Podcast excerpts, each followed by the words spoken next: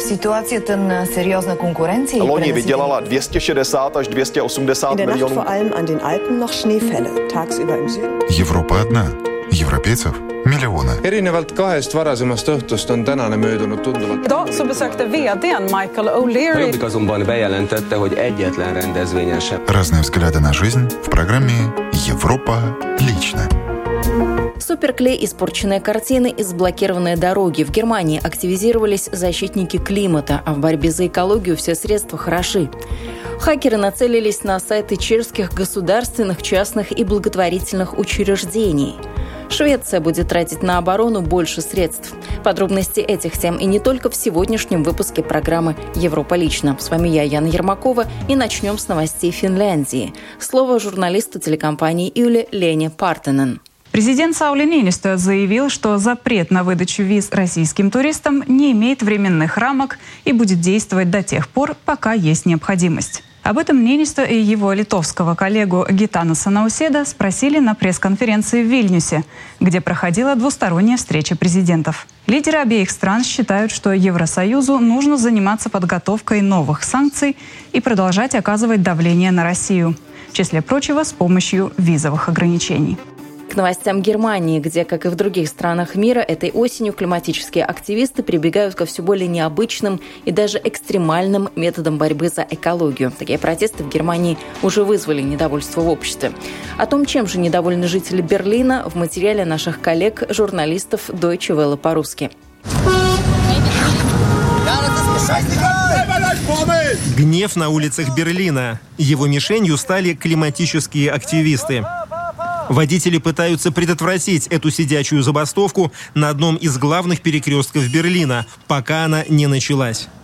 Группа «Последнее поколение» стала известна тем, что преграждает проезд автомобилям в час пик.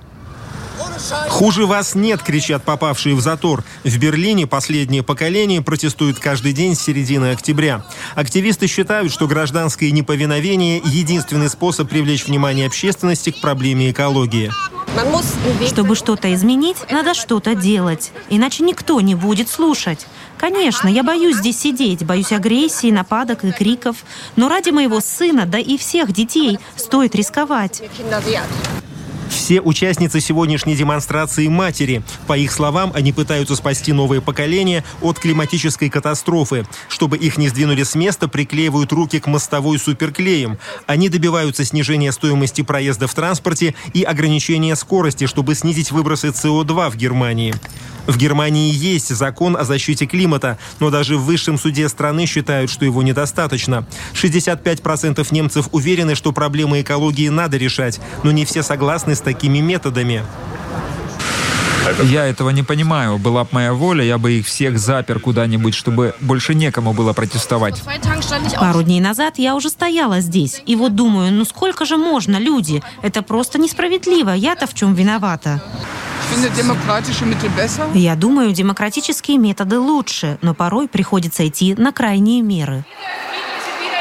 Активисты последнего поколения уже приклеивали себя к скелетам динозавров в Берлинском музее. И обливали картофельным пюре знаменитую картину Клода Мане, которая была защищена стеклом.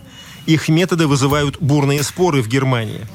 Некоторые призывают к более суровым наказаниям. Пока активистам приходилось только выплачивать штрафы. Берлинская полиция говорит, что в этом году она рассматривает более 400 дел, связанных с нарушениями порядка. Ежедневно полиции приходится выделять несколько нарядов только на эти протесты. Другим происшествиям уделяется меньше внимания. И вечером, идя домой, ты понимаешь, что завтра столкнешься с теми же людьми, которые преграждают проезд. Из-за этого чувствуешь, что работаешь впустую. Но климоактивисты говорят, что их методы оправданы в период войны, кризиса и инфляции. Климатическая катастрофа не будет ждать, пока мы обратим на нее внимание. И все кризисы будут лишь усугубляться в условиях климатической катастрофы. Полицейские с помощью подсолнечного масла медленно отклеивают руки протестующих от асфальта. Активистки говорят, что ради достижения своих целей готовы к штрафам или даже к уголовному преследованию. Из Германии отправляемся в Эстонию. В рамках своего визита в эту страну президент Европейского центрального банка Кристин Лагард в Банке Эстонии прочитала лекцию на тему денежно-экономической политики в еврозоне. С подробностями корреспондент русской службы эстонского радио Илья Дачар. Главный вопрос, о котором говорила президент Европейского центробанка, разумеется, инфляция. Здесь, в Эстонии, инфляция еще в августе подскочила почти до 25%. Сочетание потрясений, с которыми мы сталкиваемся, война, нарушение цепочки поставок энергоносителей, перемещение спроса, означает, что инфляция, вероятно, какое-то время будет оставаться выше нашей цели. Для борьбы со столь высоким уровнем инфляции банки должны будут принимать тяжелые решения, уверена Лагард. Но так или иначе, ситуация в экономике уже необратимо изменилась. Газоснабжение и нехватка газа, вызванная российским вторжением, являются крупными структурными изменениями, которые будут иметь последствия в течение нескольких лет. Мы не собираемся возвращаться к старому способу ведения бизнеса. Кривые рынка фьючерсов предполагают, что некоторое время мы будем наблюдать более высокие цены на газ, поскольку европейским странам придется платить надбавку за привлечение незаконтрактованного СПГ для замены российского газа. Gas. Это, в свою очередь, ускорит переход к зеленой энергетике и в длительной перспективе снизит цену электроэнергии. В краткосрочной же перспективе это, наоборот, приведет к повышению спроса на ископаемое топливо и, соответственно, к высоким ценам. Другое последствие нынешних кризисов, о котором говорила Лагард, изменение в природе глобализации как таковой. По ее словам, подавляющее большинство международных компаний в ближайшие три года постараются сконцентрировать свои производства в одном регионе. Now, this obviously Очевидно, что это, скорее всего, приведет к снижению эффективности и увеличению затрат во имя безопасности поставок. И это может на некоторое время создать инфляционное давление, пока цепочки поставок перестраиваются. Для борьбы с этими и другими вызовами Лагард, помимо прочего, говорит об изменении правил целевых операций долгосрочного рефинансирования. The environment has changed enormously. Ситуация сильно изменилась, и нам необходимо обеспечить, чтобы более низкая стоимость финансирования, которую мы установили для поощрения банков к кредитованию экономики, теперь в новых условиях не мешала, не ухудшала, не была препятствием нормализации денежно-кредитной политики.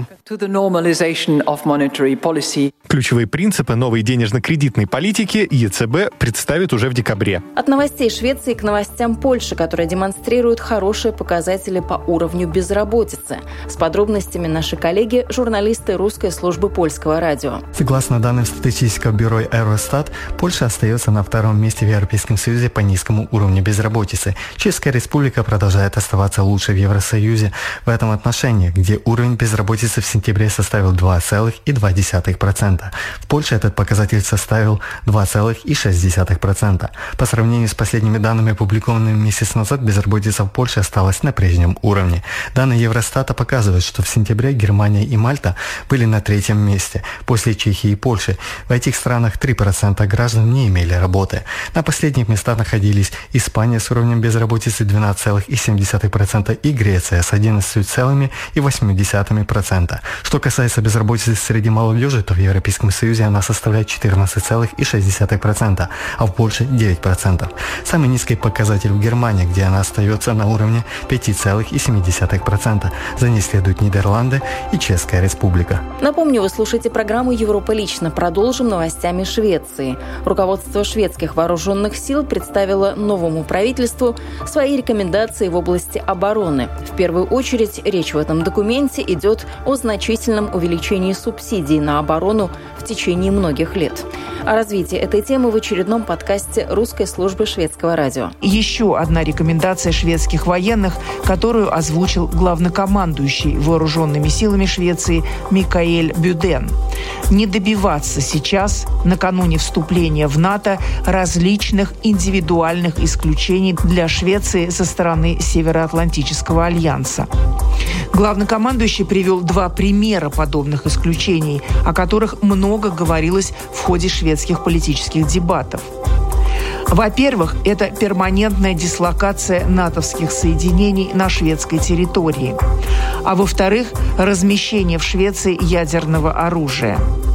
Бывшее социал-демократическое правительство, начавшее процесс присоединения к Швеции к НАТО, с самого начала говорило о необходимости исключений, чтобы ни натовские войска, ни ракеты с ядерными боеголовками не находились на шведской земле. По мнению главнокомандующего Бюдена, выступать с такими требованиями сейчас было бы неуместно. Он считает, что говорить об этом политики должны уже после того, как Швецию примут в Североатлантический альянс. И завершаем программу новостями Чехии. Хакеры не дремлют. В Чехии растет количество DDoS-атак, и ситуация может ухудшиться. Об этом предупредило Национальное управление по кибернетической безопасности. Целью хакеров могут оказаться сайты чешских государственных, частных и благотворительных учреждений. Управление связывает происходящее с продолжающейся войной в Украине. DDoS-атаки развиваются по всем хорошо известному сценарию. К конкретному серверу одновременно подключается сотни тысяч компьютеров, что приводит к сбою ресурса и его недоступности для пользователей. О развитии темы в материале журналиста русской службы чешского радио Антона Каймакова. Совсем недавно подобное нападение было осуществлено на веб-сайт транспортной компании чешские железные дороги, группы Волтава Лабе Медиа, некоторые аэропорты. Срыв работы атакованного сервера обычно бывает краткосрочным. Тем не менее, ущерб может быть куда более чувствительным, если речь пойдет о нападении на сайты, например, системы государственного управления. Последнее в Чехии также недавно произошло. За последний месяц было зарегистрировано проведение 13 организованных хакерами DDoS-атак, почти столько же, сколько только за предыдущие 9 месяцев. Не исключение также нападение на сайты некоммерческих организаций. Кибернетическим атакам в прошлом году подверглась треть из них. На деятельность неправительственных некоммерческих организаций не распространяется действие закона о кибербезопасности. И ввиду сниженных требований защита таких субъектов недостаточно. Они весьма и весьма уязвимы, говорят специалисты. В майском исследовании общества ВИА и фонда ОСФ приняли участие 362 чешские неправительственные организации. 29% из них столкнулись с тем или иным видом кибернетической атаки. Похожие результаты получил и Microsoft. В октябрьском отчете за 2021 год фирма приводит показатель 32%. В первую очередь речь идет об организациях, которые работают с информацией доверительного характера, например, о пациентах, о людях, получающих социальную помощь и различные услуги. Když si vezmu třeba data z pacientské organizace, tak pokud ty data uniknou od těch pacientů... Возьмем для примера данные, которыми располагает организация пациентов. Если произойдет их утечка, то они окажутся в качестве товара на рынке в Darknet объясняет Гана Чепрова из Ассоциации общественно полезных организаций. Например, кибернетические атаки в январе 2020 года подвергся некоммерческий субъект Пферда, оказывающий помощь людям с ментальными ограничениями. В результате хакерами были зашифрованы счета этой организации и заявлено требование о выкупе. Как уточнила директор объединения ВИА Радка Быстрицка, Тогда речь шла о наиболее распространенном в Чехии виде осуществляемых атак сплошного характера, охватывающие абсолютно все данные, которыми располагала организация Пферда. Víme, že i v zahraničí útoky na neziskovky byly a šlo se i po jejich. Мы знаем, что целенаправленные атаки именно на неправительственные организации имели место за границей. Всегда речь шла о том, чтобы выкрасть хранящиеся у них данные. У нас же распространены атаки на сайты, но о целевых попытках захватить данные некоммерческих организаций я не знаю.